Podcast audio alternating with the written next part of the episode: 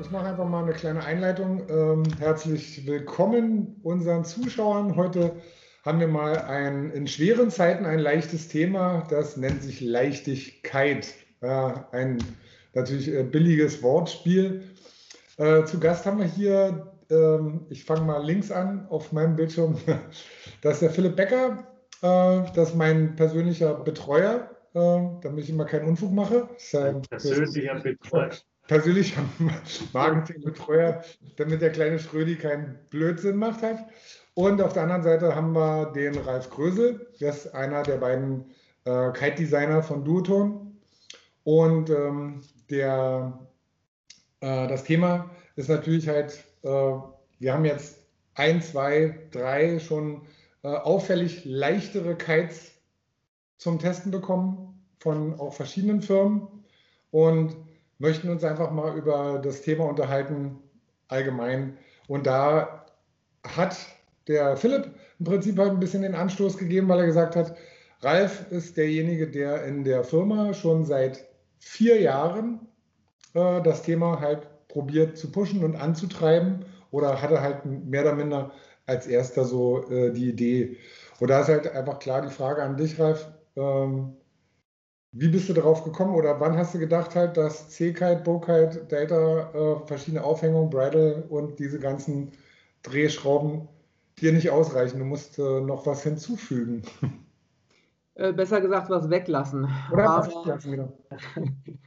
um jetzt mal gleich wieder 5 Euro ins Phrasenschwein zu schmeißen.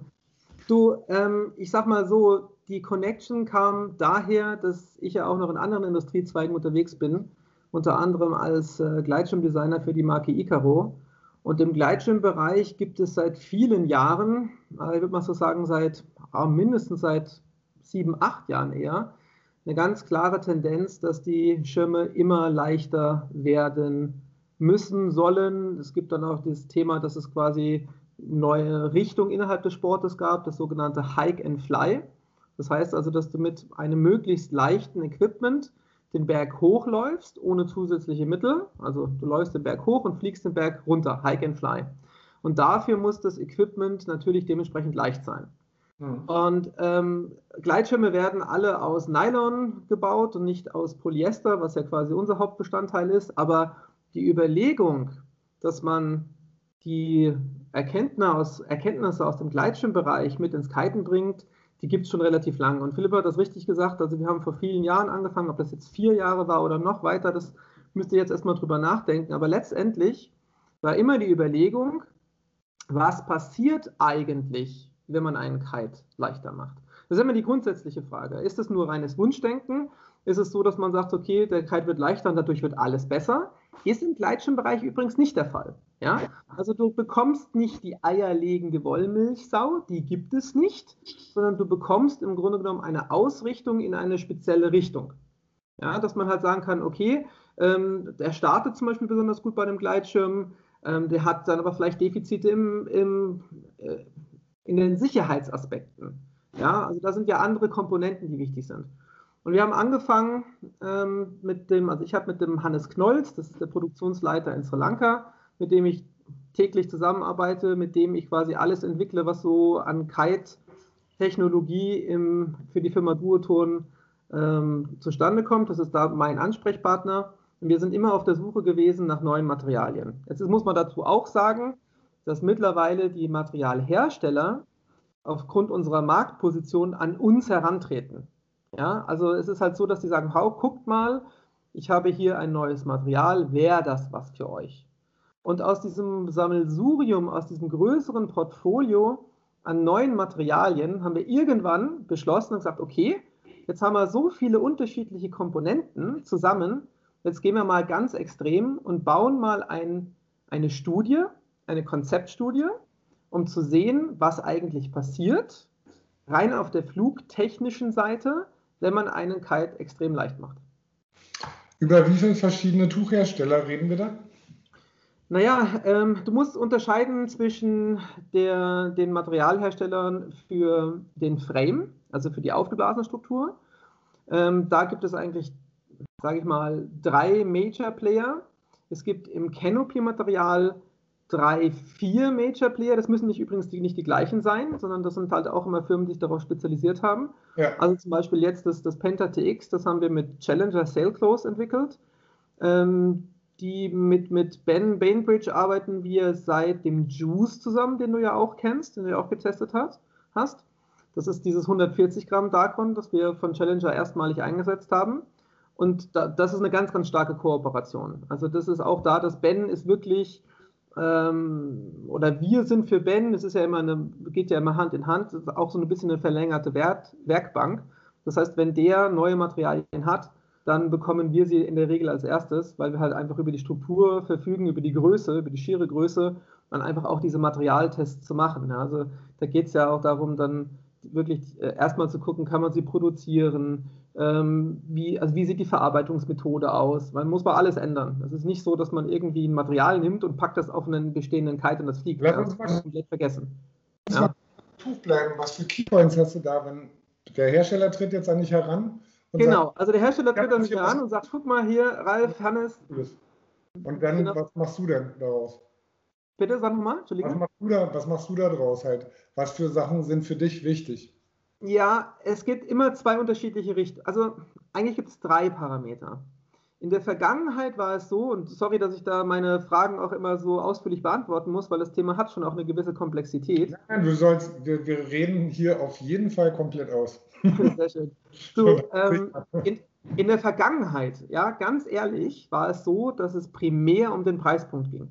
Okay. Das heißt, also wir haben ganz klare Vorge äh, Vorgaben bekommen von der Geschäftsleitung, die gesagt hat, okay, ein Material darf das und das kosten. Also gibt es die, die, klassische Target-Pricing. Darf gibt's nicht zu teuer werden. Okay. Genau, genau gibt es in jeder Industrie. Ihr müsst dafür sorgen, dass aus der Sicht der Designer oder aus der Sicht der Produktion die Produkte nicht teurer werden. Klar. Das heißt, man hat sich eigentlich gar nicht damit beschäftigt, innovative Materialien zu entwickeln, sondern man hat eher, war eher bemüht, quasi den Preispunkt zu halten, weil wir wissen auch alle, dass alles global durch die Inflation teurer wird, mit ungefähr 3% pro Jahr.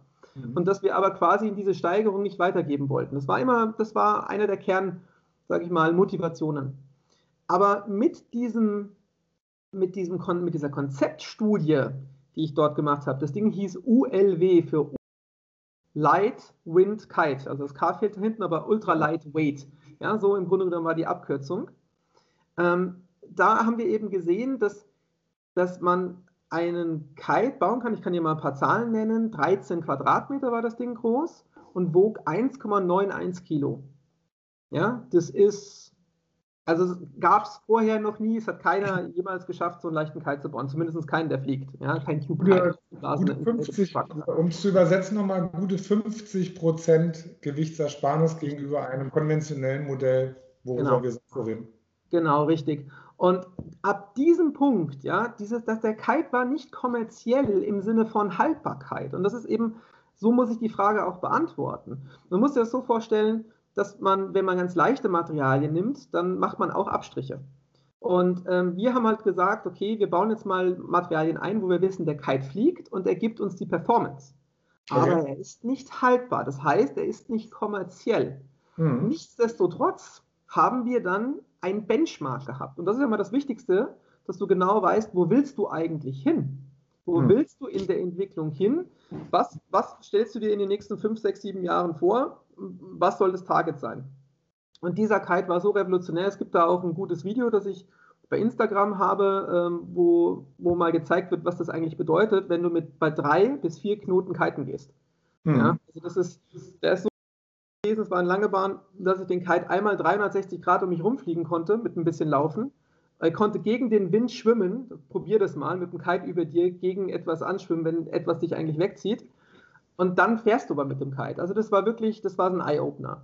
Und mit diesem Eye-Opener, ähm, mit dieser Erkenntnis, ähm, bin ich dann zum, zum Till marschiert, ähm, zusammen mit dem Hannes Knolz, auch wieder gesagt, immer der Hannes ist immer mit dabei, unsere Produktionsleiter, und haben gesagt, okay, schau mal, das ist eigentlich, sage ich mal, der nächste oder könnte der nächste Schritt sein. Mhm. Und in dem Moment hat sich die Gewichtung verändert. Ja, von es muss alles, darf nichts kosten, sage ich jetzt mal über übertragenen Sinne. Das klingt schlimm, aber Jungs, das ist Industrie, ja, das ist normal.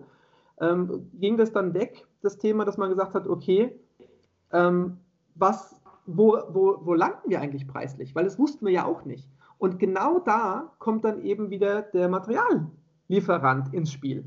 Ja. ja du, weil auf einmal bist du in der Lage zu definieren, was du eigentlich möchtest. Und das ist ja das Allerwichtigste. Und aus dieser, aus dieser Grundidee sind jetzt mehrere neue Materialien entstanden. Wie gesagt, über PentaTX, das ist veröffentlicht, darüber können wir reden. Es sind noch weitere Materialien in der Mache, ganz klar. Das ist auch nur der Anfang von dem, was wir jetzt haben. Langfristig oder mittelfristig, also über die nächsten drei Jahre betrachtet, drei bis fünf Jahre, wird da auf jeden Fall noch mehr kommen. Mhm. Aber das war so ein bisschen, das war eigentlich die Initialzündung. Und ähm, genau, das heißt also, der, der, der Materialhersteller ist ein ganz, ganz wichtiger Industriepartner. Wie in jeder anderen Industrie auch. Also der, der Tuchhersteller kann in dem Maße halt, wenn du jetzt hingehst und sagst halt, du möchtest halt äh, die Zugwerte halt so und so hoch halt und äh, die Haltbarkeit bei dem Gewicht halt ungefähr, da, die werden ja auch ihre Tücher dann halt so mit Dauerbelastung testen und dergleichen, ähm, kann man schon ziemlich präzise sozusagen sich dann sein Produkt äh, zurecht designen?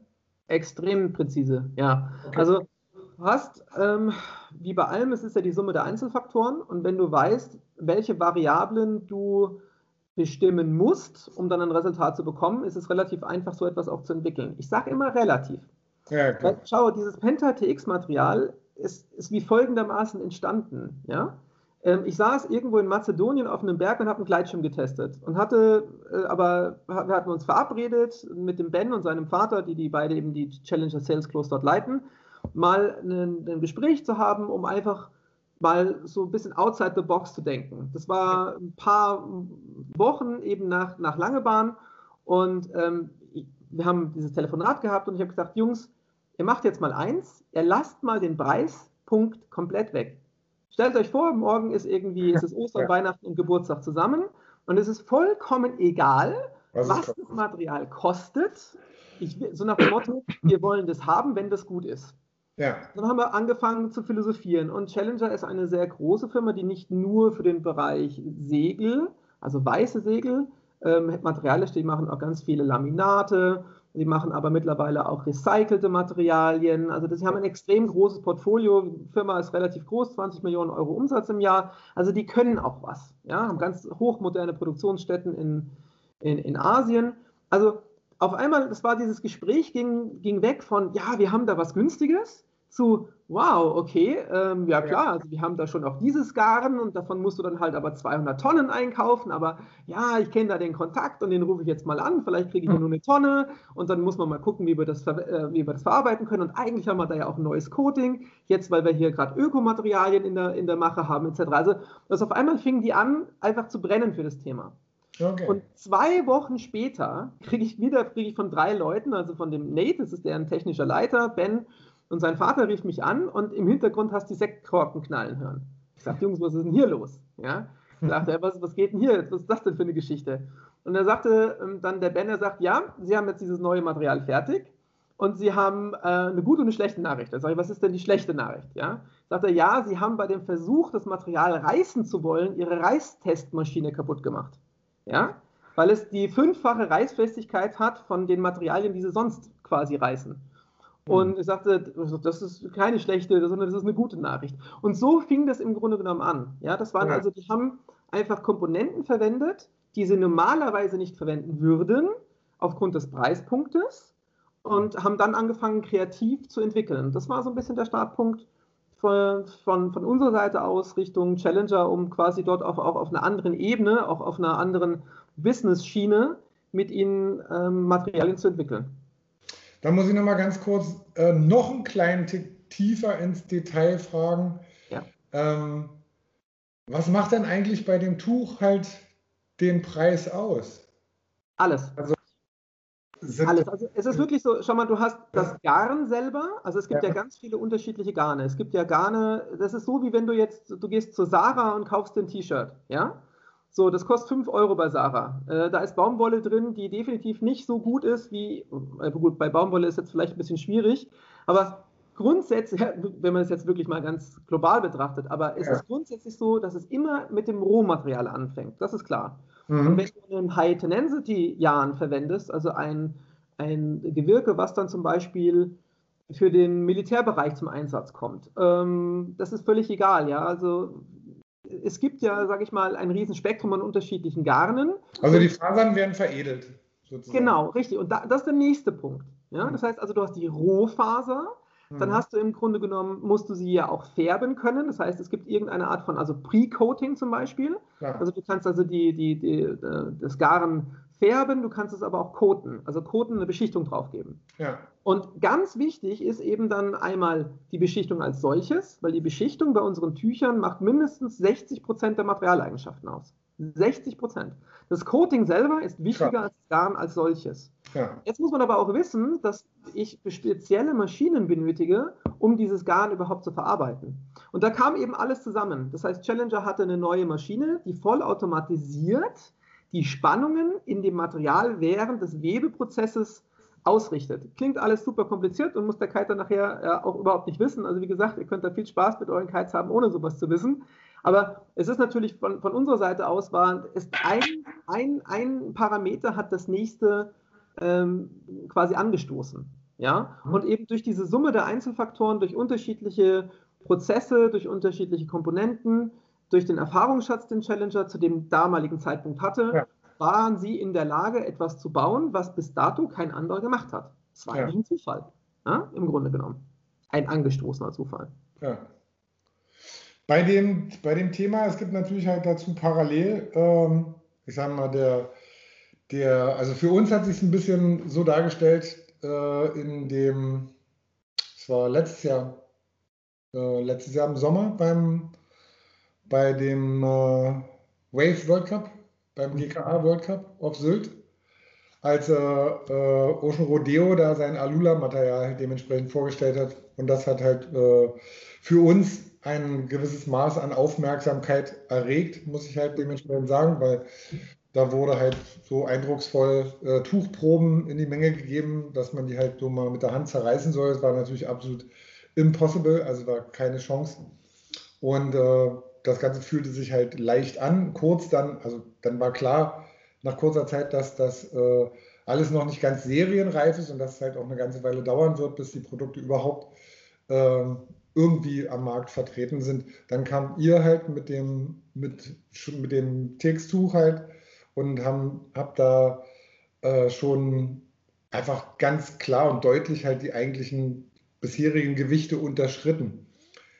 Ihr habt ja soweit ich es weiß, halt, kann, müsst ihr mich berichtigen, auch die Möglichkeit oder den Zugriff auf Alula. Wie siehst du, äh, wie siehst du dieses Material? Also wir haben den Zugriff ähm, auf Allure und wir werden auch einen Allure-Kite bringen, ne, Philipp? Jetzt kommen wir, jetzt kommen wir wieder. Jetzt, aber, jetzt, jetzt, jetzt, jetzt, jetzt, jetzt, jetzt, doch mal kurz anmachen. genau. Jetzt kommt kurz. Ich so, so ein Zensierschild dann hochhalten, aber ich bin noch dabei. Alles gut. Du bist, du bist, noch, bist noch dabei, okay, das ist, genau. das ist sehr gut. Äh, nein, also man, es ist tatsächlich ein Parallelflug gewesen. Wobei man jetzt ganz klar unterscheiden muss. Das Material von Ocean Rodeo ist etwas gänzlich anderes als das Penta TX technisch betrachtet. Okay, kannst du ganz kurz, ganz kurz aufklären? Ja, also ähm, das eine ist im Grunde genommen ein Laminat. Das Alua ist ein Laminat. Das war, also Sie nennen es nicht gerne Laminat, aber es ist technisch tatsächlich eins. Das heißt, ich habe eine sehr grob gewobene Innenstruktur, ähm, die dann von beiden Seiten mit einer Folie gebacken wird. Das ist die hm. klassische Sandwich-Bauweise. Genau. Und Penta TX funktioniert anders. Penta TX ist ein Woven, das heißt also, es ist so wie ein Darkron nur eben mit einer anderen, mit, mit einem anderen Coating-Mechanismus und das ist eigentlich der groß, das große Geheimnis dabei. Das heißt also, die Art und Weise, das wird auch quasi gebacken, aber mit einem etwas anderen, nicht mit einem, mit einem Film, sondern das Coating selber und der Prozess backt, verbackt das Material und deswegen bekommst du auch diese extrem geringen Diagonaldehnungen her. Ja? Also hört, sich an wie, hört sich ein bisschen an wie Prepreg. Es ist im Grunde genommen wie Prepreg. Genau, nur dass ich es nachher nicht nochmal in den Ofen schieben brauche. ja, aber es ist richtig, das ist genau, da hast du vollkommen recht, es ist so ein bisschen wie Prepreg. Mhm. Genau, das ist auch, dass die Garne, die sind dann vorgekotet und dann kommt da nochmal eine Schicht drüber. Ähm, ja, also wie gesagt, da erzähle ich jetzt auch keine großen Geheimnisse, weil es gibt nur ein paar äh, Hersteller auf der Welt, die das überhaupt nachbauen könnten, wenn sie das denn wollten. Deswegen, mhm. also das Allure ist wirklich was anderes. Ähm, das besteht auch aus einem anderen ähm, Grundmaterial. Das heißt, wir liegen hier auf einem Preispunkt, der am Anfang Faktor, und jetzt halte dich fest, 10, ja, 10 mal höheren Preispunkt hatte, als im Grunde genommen unsere Materialien. Ja? Und das ist natürlich, das war halt so für uns gesagt, das ist ein tolles Material, aber das liegt halt auf einem Preispunkt, der ist so verrückt, sage ich mal, dass wir, oha, Uwe Schröder ist nicht mehr da, jetzt sehe ich das, sorry. Ich bin noch da. Ja.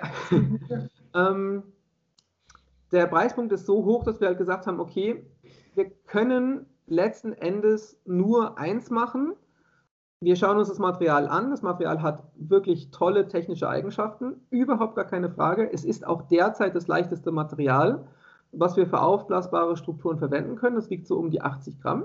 Ja? Ähm, das, das ist super, super leicht. Hier reden wir aber nur für, um den Frame. Genau, wir reden nur vom Frame und da genau, schön, dass du das ansprichst, weil das zeigt nämlich auch so ein bisschen die Problematik bei dem Material. Alle Laminate, verkürzen sich. Das heißt also, wenn du ein Laminat knüllst, stell dir vor, du hast ein Windsurfsegel und rollst es nicht zusammen, sondern faltest es. Das machst du genau einmal. Danach ist das Segel kaputt. Weil durch jede Verkürzung das Ganze schrumpft. Das ist so, wie wenn du einen Geldschein in die Hand nimmst und faltest den, dann kannst du dir mal ausmessen, um welchen Betrag der geschrumpft ist. Und das ist okay, wenn du dann einen Blätter hast, der das Ganze wieder auseinanderdehnt. Ja, wunderbar. Aber du kannst das Material weder als Verstärkungsmaterial auf der Canopy einsetzen, noch irgendwie als Canopy-Material. Keine Chance. Weil überall da, wo du quasi nicht aufgeblasene Strukturen hast, hast du diese Längenverkürzung. Und die Längenverkürzung sorgt dafür, dass du das Material eben nicht einsetzen kannst. Okay.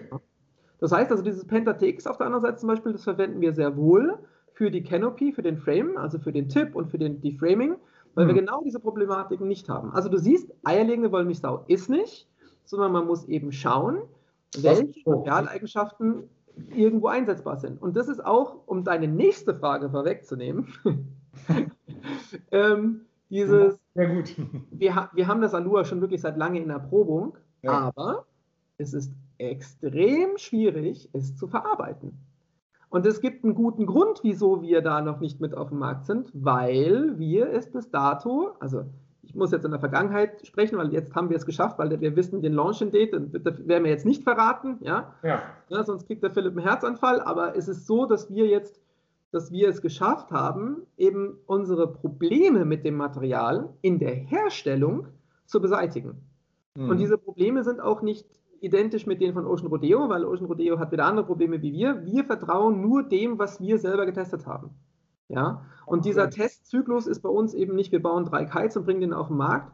Wir bauen da einfach 100, 100 Stück, ja, mindestens und müssen die auch alle validieren. Und das ist auch der Grund, wieso das bei uns manchmal einfach auch länger dauert, hm. weil wir einfach so, so wahnsinnig lange Testzyklen haben. Wir haben in Oberhaching mittlerweile eine Reißtestmaschine stehen, eine sogenannte Zwick. Da wird jede Nahtkonstruktion, die wir neu auf den Markt bringen, wird dort validiert und wir schauen uns eben nicht nur die Produktionsseite an, die Flugeigenschaften, äh, sondern eben halt auch wirklich, wir versuchen eine Wissensdatenbank aufzubauen, was den Bereich anbelangt. Und das, glaube ich, unterscheidet uns auch ein bisschen von Ocean Rodeo. Die haben die Idee gehabt. Der, der Richard ist ein großartiger ähm, Enthusiast auch. Ja, gar ja, ich kenne Richard, ich habe den 2001 zum ersten Mal in China getroffen. Und es ist wirklich, die Jungs machen super Arbeit. No question. Aber das, was sie machen, können wir nicht machen, weil wenn wir was auf den Markt bringen, das dann irgendwie auseinanderfällt, äh, nicht so richtig hilfreich. Mhm, klar, verstehe. Wir sind jetzt äh, natürlich bei Leichtigkeit halt. Äh, die, das Gewicht ist aber natürlich äh, dann nicht das Einzige, was sich bei den geänderten Tuchkonstruktionen, Frame-Konstruktionen ergibt, sondern also vom Eindruck wird das Ganze halt alles härter vom Feeling? Hm, da muss man jetzt unterscheiden. Also auch da wieder, ein Kite ist ja nur deswegen leichter als ein anderer, weil du alle Komponenten änderst. Oder sagen wir es mal so rum, es macht Sinn, alle Komponenten zu ändern. Ja. Du, nimmst, du nimmst zum Beispiel viel dünnere Leinen. Du nimmst andere Loop-Konstruktionen, also den, die, die Art und Weise, wie die Leinen am Kite befestigt sind. Mhm. Und das war, sag ich mal, das war auch einer von den wichtigen Erkenntnissen bei diesem ULW-Projekt, weil dieses ULW-Projekt wäre mit unseren bis dato bestehenden ähm, Produktionsbaukasten ja, nicht umsetzbar gewesen. Das heißt also, es ist nicht nur, dass wir einfach nur gesagt haben, oh lustig, wir nehmen jetzt mal hier ein paar unterschiedliche Materialien und hauen die zusammen. Das wäre jetzt auch nicht so wahnsinnig eine Leistung gewesen, sondern ich habe mit dem Hannes zusammen quasi alles neu spezifiziert. Also jede, jedes Seam, jedes Loop, jede Verarbeitungsmethode, jede Leine, also alles, alle Variablen, äh, Blättermaterialien, Blätterdicken etc. pp. Alles, was man benötigt, um nachher wirklich auch diese leichten Materialien verarbeiten zu können. Wir haben uns zum Beispiel spezielle Klebesegel entwickeln lassen. Klingt völlig absurd, ja. Das ist also, wir sind hingegangen und gesagt, nee, mit den jetzigen Insignia-Streifen, Insignia ist dieses Verstärkungsmaterial, was man als, ne, kennst du bestimmt, ja. das, das, das funktioniert da nicht mehr. Das ist einfach, die Reißfestigkeiten funktionieren nicht. Also sind wir hin zu Teijin, haben uns da Ripstop-Materialien basierend auf unserem Canopy-Material bauen lassen in Kleinstmengen. Da gab es eine Rolle von 10 Metern, mhm. ja, wo wir dann immer klein äh, für jeden Prototyp da schönes Zeug rausgegeben haben, weil das irgendwie teuer wie Gold war, das Zeug. Ne? Ja. So, und darauf aufbauend, ja, muss man dann klar sagen, dass wir also quasi diesen, diesen neuen Leichtwindbaukasten, so haben wir ihn dann genannt, den haben wir übertragen, den kennst du auch aus dem Juice, ja, mhm. da ist er nämlich drin. Und ja. da siehst du eben, dass diese Summe der Einzelfaktoren nachher den Kite leicht machen.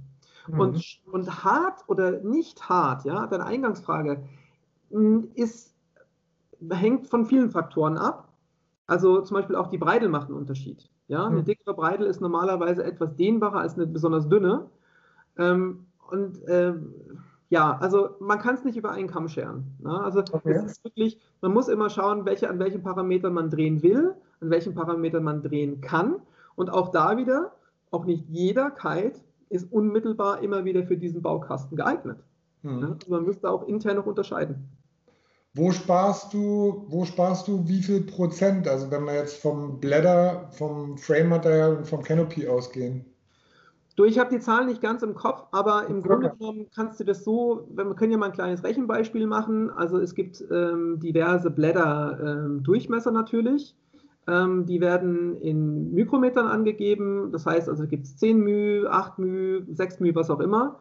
Mhm. Und im Grunde genommen ist das quasi das Verhältnis. Also angenommen, es gäbe jetzt von den Schritt von 10 auf 5, dann mhm. kannst du sagen, dass du am Blättermaterial klassisch 50% sparst. Ja. Weil es ist Schichtdicke. Ne? Also Klar. natürlich sind die Ventile genau die gleichen, da sparst du dann wieder nicht. Ne? Mhm. Das heißt also, aber man kann, es ist immer die Summe der Einzelfaktoren. Also es ist wirklich, du, du guckst, wo kannst du was reduzieren, welche Materialien ähm, lassen sich überhaupt mit welchen Materialien auch verbinden. Ja, ja, weil es gibt auch Materialkombinationen, die nicht funktionieren, ganz klar. Und das musst du dir halt erstmal aufbauen. Aber überall, du, auch eine Leine kann man äh, ohne, ohne weiteres um 50 Prozent leichter machen. Ne? Mhm. Also gar kein Thema. Oder man kann halt irgendwas weglassen oder Pigtails irgendwie anders machen. Oder jetzt die Loop-Konstruktion, also die Pigtails selber, die Anknüpfpunkte an der, an der Frame, die sind, äh, die wiegen nur noch 35 äh, Prozent, also 70 Prozent weniger als vorher. Okay. Mhm. Weißt du? So haben wir aber die gleiche Bruchlast. Mhm. Ja? Da muss man halt, das ist auch so, kommt auch aus dem, aus dem, aus dem Gleitschirmbereich. Und da habe ich dann halt mit dem Hannes unterschiedliche Gurtbänder entwickelt, mhm. wiederum dann die Lasten halten. Ja, also das ist halt alles neu. Das sind halt alles Materialien, die werden dann eben in unserem Auftrag spezifiziert und entwickelt. Mhm. Und wir bauen die dann quasi als Bauplatz. Genau, dabei gehst du, dabei gehst du dann von der notwendigen Haltbarkeit, die man so über die letzten Jahre sozusagen als Status quo hatte, davon gehst du aus, dass das erfüllt sein muss? Oder gehst du sogar noch drüber? Mm, das ist eine, das ist eine Frage, die nicht Oder ganz möglich ist. Nee, nee, pass auf, ja, ich meine, ne, du musst dir das ein bisschen anders. Wir haben dadurch, das ist wie mit dem Gleitschirm. Du würdest so einen ultraleichten Gleitschirm auch nicht unmittelbar für den ersten Schulungstag einsetzen. Mhm. Weil du weißt, der Schüler läuft da den Berg runter und der crasht diesen Gleitschirm fünfmal auf die Nase. Ja. Und da haben schon viele Leute den Gleitschirm auch zum Platzen gebracht. Ja. Es, es ist so, dass wir mit unseren Tests immer durch die Schulung durchgehen. Das heißt also, wir geben, ja. also ein Neo, ein Evo, alles, was wir jetzt da ja auch so haben als, als Pentatex, durchläuft immer unsere Partnerschulen. Also Schulen, wo wir genau wissen, die sind stark frequentiert. Ich habe zum Beispiel Fly-Kite, den, Daniel in Rügen, der dann von uns Muster bekommt, der die dann einfach wirklich quasi jeden Tag, wenn er kiten kann, dann seinem Schüler gibt und validiert das Ganze. Ähm, es ist so, dass es auf jeden Fall äh, Materialien gibt, die sind noch mal ein Stück haltbarer. Das ist Interessante ist nur dabei, man muss ja genau wissen, was bedeutet eigentlich Haltbarkeit.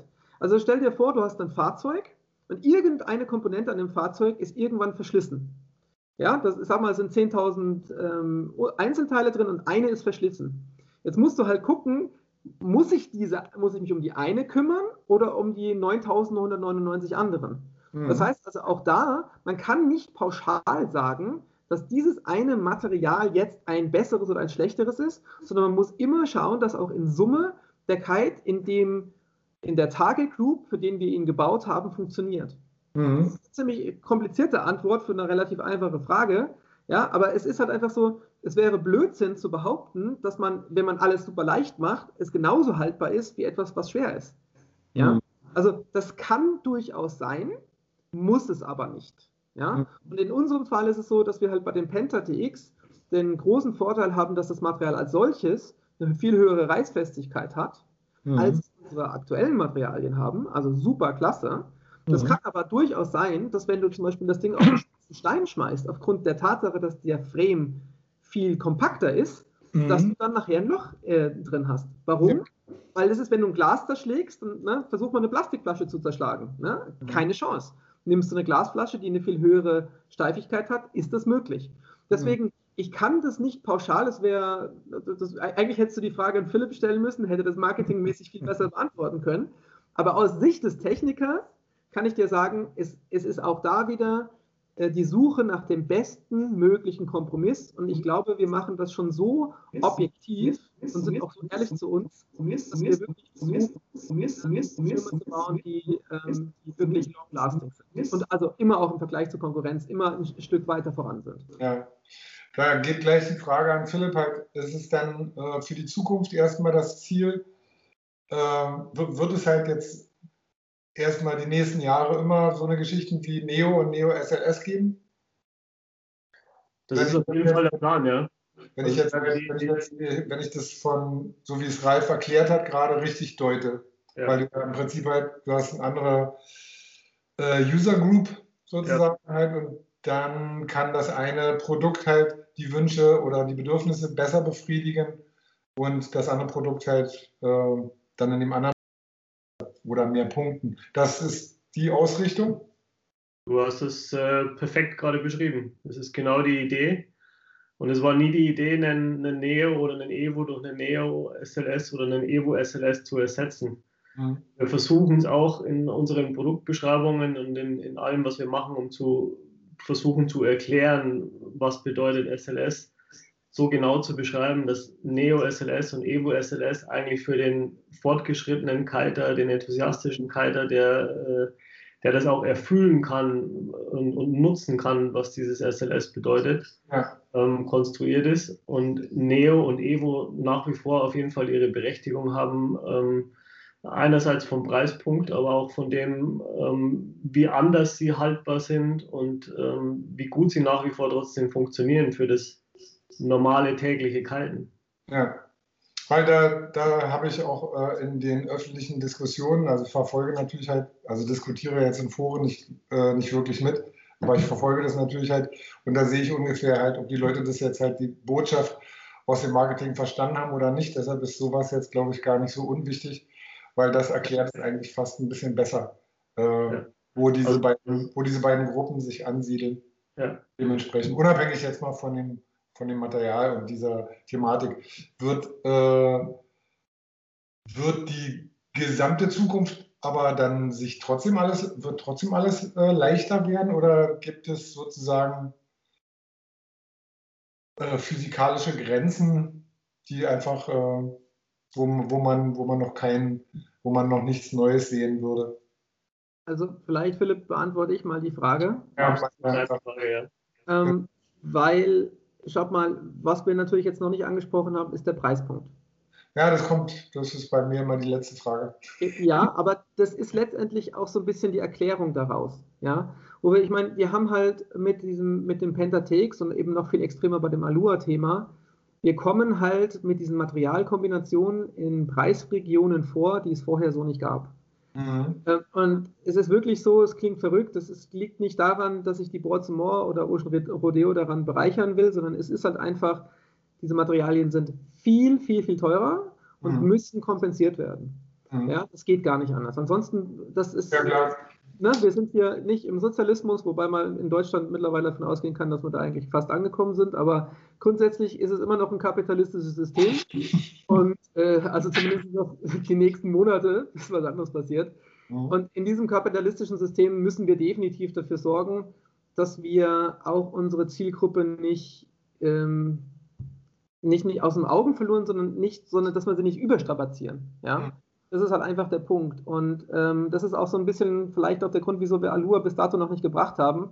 Weil wenn du dann nachher für, weiß ich, zwischen 2.000 und 3.000 Euro dann einen riesengroßen Kite einkaufst und der geht dir dann halt kaputt, das geht halt nicht. Ja? Das heißt, wir müssen da einen enorm hohen Entwicklungsaufwand betreiben, um einfach auch zu validieren, was haben wir da. Ne? Und natürlich würde ich schon sagen, wer jeder, der einen leichten Kite lass mich andersrum formulieren. Jeder Kiter, der etwas kiten kann, ja, also wir reden nicht vom Anfänger, weil ein Anfänger kann nicht unterscheiden. Der nimmt das, was er von der Schule bekommt. Mhm. Aber ein erfahrener Kiter, der einen leichten Kite probiert hat, sieht die Unterschiede, fühlt die Unterschiede, spürt die Unterschiede. Und ich bin ganz sicher, dass sehr viele von unseren Kunden auf diese leichten Kites gehen werden, auch weil sie natürlich eine bisschen andere Range haben. Ja, teilweise ist es ja so, dass du statt drei nur noch zwei brauchst. Ja, das ist halt einfach, weil die Überlappung so groß ist. Weil du halt auf einmal mit dem 11er Evo SLS bei sechs Knoten halt durch die Kante fällst, als ob es kein Morgen gibt, ja. Mhm. So, und das ist halt, sind halt ähm, schon Variablen, die sind, äh, die muss man damit berücksichtigen. Und natürlich werden wir immer schauen, dass wir die auch durch die Mengen, die wir produzieren werden, voraussichtlich produzieren werden, ist es durchaus möglich, dass sich der Preispunkt eben nicht dann irgendwie, dass es immer, immer teurer, teurer, teurer wird, sondern mhm. vielleicht kommen wir relativ schnell zu dem Punkt, wo einfach das, ähm, das, das Value ja, sich irgendwo einpegelt. Mhm. Aber wie und wann das genau passieren kann, kann ich dir einfach nicht, äh, nicht beantworten, weil wir an dem Punkt noch nicht sind. Und wir müssen natürlich auch erstmal schauen, wie der Markt darauf reagiert. Wie reagiert ein Markt auf einen Aloha-Kite, der bei uns D-Lab heißt, ja? Also, sag ich da was verkehrt? Nee, sag... ja, ja, alles gut. Ja. Also, das ist vielleicht auch ganz gut, ähm, um die Unterscheidung und um die, um die Idee zu vermitteln, weil wir werden im Endeffekt eine Pyramide haben von unserer, unseren Classic Kites, die jeder kennt, Neo, Evo, Vegas, was wir alles so ja. hatten. Dann wird es die SLS-Linie geben, oben drüber Mhm. Ganz oben ist dann, wir nennen es D-Lab, das äh, Duotone Laboratory, wo quasi äh, Preis keine Rolle spielt, wo ausprobiert werden kann, wo halt was ganz Besonderes gefertigt wird und wo der Preispunkt keine große Rolle spielt. Mhm. Was ich dazu sagen wollte zum SLS, ähm, wir haben versucht, SLS ähm, so vernünftig wie möglich irgendwo zu kalkulieren, ähm, um es auch vielen Leuten zu, zu ermöglichen und gleichzeitig nicht viel teurer zu sein als die Classic Kites. Ja. Und völlig überrascht, wie schnell die, die erste Runde an SLS-Kites ausverkauft war. Wie das Feedback war von unseren Händlern, die gesagt haben, ich habe zum ersten Mal in zehn Jahren einen Kite ohne, ohne Discount verkauft. Die Leute haben den ausprobiert und wollten den unbedingt haben. Preis war, war zweitrangig. Mhm. Über Jahre gedacht haben, wir sind eigentlich äh, irgendwo angekommen, wo wir, wie Ralf sagt, den Kunden nicht überfordern wollen. Und, und Kiten ist ein teurer Sport. Ja. Ähm, dementsprechend war es sehr überraschend für uns, wie, wie, wie, gut SLS trotzdem angenommen wurde und, und wie viel mehr an Stückzahlen wir von SLS ähm, letzten Endes verkaufen werden. Und nichtsdestotrotz, die Classic-Versionen sind, sind enorm wichtig. Und vielleicht zu dem, was ich vorher gesagt habe, noch oben drauf, es wird auch bei, bei SLS weitere Kaltmodelle noch geben in den nächsten Jahren. Da, da verrate ich auch noch nicht zu viel. Ja. Aber so erfolgreich wie SLS jetzt gerade ist, ähm, werden wir darauf aufbauen. Und ähm, ja, das ganze Thema Leichtigkeit ist natürlich unser Zukunftsthema und wo wir dran weiterarbeiten werden. Mhm. Das hört sich, äh, hört sich auch so an. Also es hört sich auch überzeugt so an. Ja. Ich glaube, ich gucke mal auf, auf meine. Ähm, ähm, Achso, genau, ein, ein kleiner Punkt noch, oder nicht so kleiner Punkt halt noch für Ralf. Wir haben ja auch noch nicht eine Stunde voll halt. Deshalb, äh, da können wir noch ein bisschen, können wir noch mal eine Frage stellen. Ähm, kannst du einfach, wenn das, wenn jetzt klar ist halt, welches, welches leichte Material jetzt ausgesucht wird halt, kannst du das einfach in den bestehenden Modellen austauschen? Nein. Absolut. Was, was, musst, du, was musst du tun? Alles. Also das, das ist eigentlich der. Das ist eine kleine Frage. Das ist, das, ist das ist tatsächlich eine der Fragen, die ich wirklich ähm, im, im Zusammenhang mit den leichten Materialien oft am meisten äh, beantworten musste. Ja, ist wichtig. Also es ist so, ähm, dass ich eigentlich mir durch die ja, doch jetzt über 20 Jahre Erfahrung oder im gleichen Bereich jetzt schon quasi 26 Jahre Erfahrung, äh, mir so eine große Wissensdatenbank angeeignet habe, dass ich in der Lage war, doch recht äh, optimiert ähm, Kite-Linien zu entwickeln. Und man muss dazu sagen, bei mir gibt es halt einen Unterschied. Das eine ist wirklich das Designen eines Kites, das ist das eine Feld. Das andere ist das Entwickeln von Produktionsstandards was mindestens 50 Prozent meiner Job Description ausmacht, was auch der Unterschied ist zwischen Ken Winner und mir. Der Ken baut Kites und ich mache quasi, sorge dafür, dass sie so aussehen, wie sie aussehen, dass sie so gefertigt werden können, wie sie aussehen mit dem Hannes Knolz zusammen. Das ist ein großer Unterschied. Ja. Und ähm, bei dem SLS-Thema, ähm, auch durch, diese, durch das Neuerstellen von diesem Leichtbaukasten, also mit diesen dünnen Bridles, mit diesen neuen Pigtails, mit den neuen Nahtkonstruktionen etc. pp., bis wir das alles zusammen hatten und bis wir dann quasi diese neuen Konstruktionen validieren konnten und dann angefangen haben, darauf dann explizit Kites zu entwickeln, das war sicherlich der, äh, der, der lang, langlebigste oder langwierigste, langwierigste Prozess, den ich so in meiner Karriere gemacht habe. Also im Vergleich, ja. Wir haben, ähm, ich habe mit einer Kite-Linie, mit dem Evo SLS, habe ich mehr Prototypen vernichtet, wie, sage ich mal, in der Regel mit drei anderen Kite-Linien zusammen, normalerweise. Und das ist schon das Wahnsinn. Also, weil eben, weil ich eins probiert habe. Ich habe nicht nur den Kite genommen, den Evo, und habe gesagt, okay, ähm, anderes Material drauf, damit fängt man natürlich an. Das ist klar. Du musst ja irgendwo einen Startpunkt haben. Das heißt, du tauschst nur Materialien aus. Mhm. Und dann merkst du so, oh, okay, es fliegt ja total anders. Ja, das heißt also, die ganzen Flugeigenschaften, die du normalerweise kennst, ähm, verändern sich. Das Andrehverhalten, die Art und Weise, wie der zum Beispiel, wo der Kite im Windfenster steht, also die Höhelaufeigenschaften, die Art und Weise, wie der Kite springt, die Art und Weise, wie der Kite Water Relaunch hat, die Bardrücke, alles ist auf einmal verändert gewesen aufgrund dieser, dieser nicht nur des Le der Leichtigkeit, sondern eben halt auch der hohen Diagonalsteifigkeit des Materials. Ja? Das heißt also, das ist wirklich dieses Material, das musst du vergleichen zwischen einem Glas und einem Carbon, also Composite Glas und Composite Carbon. Carbon ist halt viel, viel steifer, ja, hat auch eine ganz andere Resonanz. Das heißt, es mhm. verhält sich ganz anders. Mhm. Und das ist mit dem Pentatex genauso gewesen. Und dann ähm, waren wir Feuer und Flamme und haben halt dann mit in dem Entwicklungsteam, wo ein Aaron Hedlow mit drin ist, wo ein Marian Hund mit drin ist, das sind so also dieses Dreigespann eigentlich, also mit den beiden Jungs entwickle ich die Schirme. Okay. Mittlerweile eigentlich komplett, das ist meine Kernmannschaft haben wir dann eben gemerkt, boah, Wahnsinn, das Ding hat Potenzial. Mhm. Und da hat's dann, da fing es dann an. Ne? Da fing es dann an, dass wir dann halt irgendwie gesagt haben, okay, wir, wir pushen weiter, weiter, weiter, weiter, weiter. Und am Ende des Tages habe ich beim Evo SLS 60 Prototypen gebraucht. Ja? Mhm. Und das ist enorm. Überleg dir allein mal die Zeit, die da reingeht, das auch zu validieren. Das ist Wahnsinn. Ja? Und ähm, das ist, jetzt haben wir halt einen Kite, der wo wir glauben, dass er halt wirklich was Einzigartiges ist. Wie gut der nachher ankommt am Markt, das wird nur der Markt entscheiden. Ja, das ist also, Weißt du, das ist das Thema. Wir haben, also auch gerade als Designer, du hast halt immer eine gewisse Hoffnung, die sich mit einem Produkt natürlich auch ähm, einhergeht.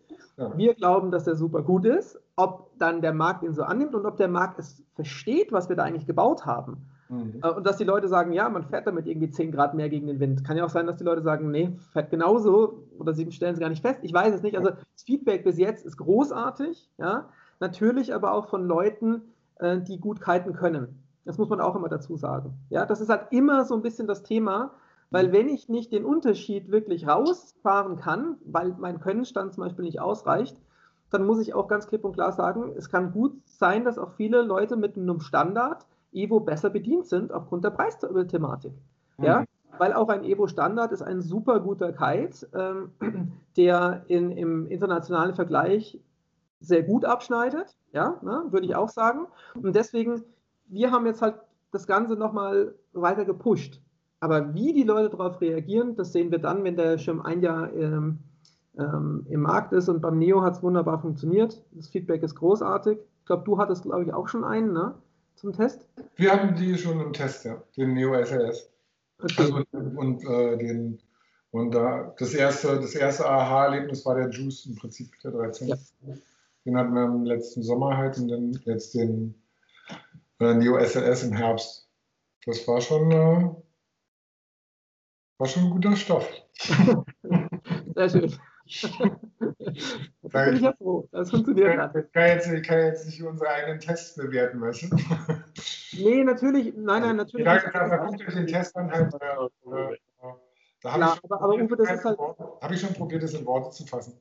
Genau, aber das ist halt genau der Punkt, Uwe. Es muss, es ist ein neues Thema. Ja, genau. Und es muss sich halt einfach auch erst am Markt mal etablieren. Mhm. Ja. Ähm, Nochmal auch die Leute, mit denen ich seit Jahren zusammenarbeite, ob das jetzt auch jetzt die Kite-Schule ist, denn Daniel nehme ich da immer ran, weil der hat wirklich immer einen, einen größeren Satz auch an Kite-Lehrern, die dort oben schulen und da ist keiner, der einem Honig ums Maul schmieren will, ja, sondern, sondern die nehmen das, die machen das im Zweifel auch kaputt, großartig, weil dann können wir nämlich sehen, woran es lag.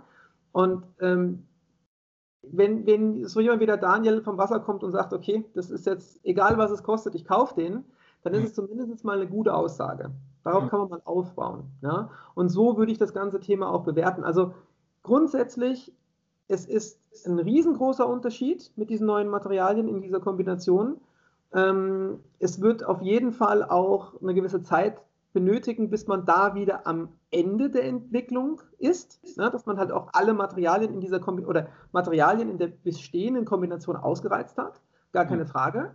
Und parallel dazu gibt es definitiv jetzt den, den, den klaren ähm, Weg, immer mehr Materialien zu entwickeln, die man dann vielleicht auch mal noch nischiger einsetzen kann. Auch mhm. innerhalb dieses, des Kites als solches. Ja, klar. Da eine Verstärkung, hier eine Verstärkung, da mal irgendwas anderes machen, etc. Äh, also für den Zuschauer, ihr seht halt, äh, dass äh, das Spiel ist noch nicht vorbei. Da wird, okay, da wird auf jeden Fall mit großem Enthusiasmus immer weiter, immer weiter geforscht und gearbeitet. Und da wird es halt unabhängig davon, dass dieses Thema jetzt sowieso gerade halt meines Erachtens erst gerade richtig aufblüht. Mhm. Ich denke, dass da in der Zukunft halt äh, im gesamten Markt halt da einiges passieren wird und sich damit viele befassen weil das, äh, das, ist schon, das ist schon eine spürbare, spürbare Geschichte auf jeden Fall, wo man schon denkt, dass äh, das, das ordnet ein paar Sachen, äh, gerade auch beim Foilen, halt komplett nochmal neu. Also Sachen, die vorher nicht gingen, die sind jetzt möglich. Und äh, das ist eine, also wir denken auf jeden Fall, das ist eine gute Sache. Deshalb haben wir uns ja auch dem Thema angenommen. An der Stelle würde ich dann sagen, halt, ähm, jetzt haben wir hier äh, 50 Minuten. Ähm, das reicht erstmal für äh, den Zuschauer. Wir probieren noch weitere Stimmen einzufangen aus der Boardsportbranche, die so eine schönen Sachen herstellen. Äh, euch erstmal vielen Dank, Ralf, äh, für dein exzellentes, den exzellenten Einblick in deine, in deine große Know-how-Kiste. Und äh, Philipp, danke, dass du die, den Zensur Button nicht rausgezogen hast. Ich, ich glaube, ich, glaub, ich brauche hier gar nichts schneiden. Ich kann es einfach so durchlaufen. Ich finde es dann immer ein bisschen sympathischer. Also ihr habt äh, dass, ja, äh, live dabei sein durfte. Ja, ihr habt es wie immer toll gemacht. Dankeschön, Uwe. Das Logo zumindest. Ich, glaub, das ich hoffe das.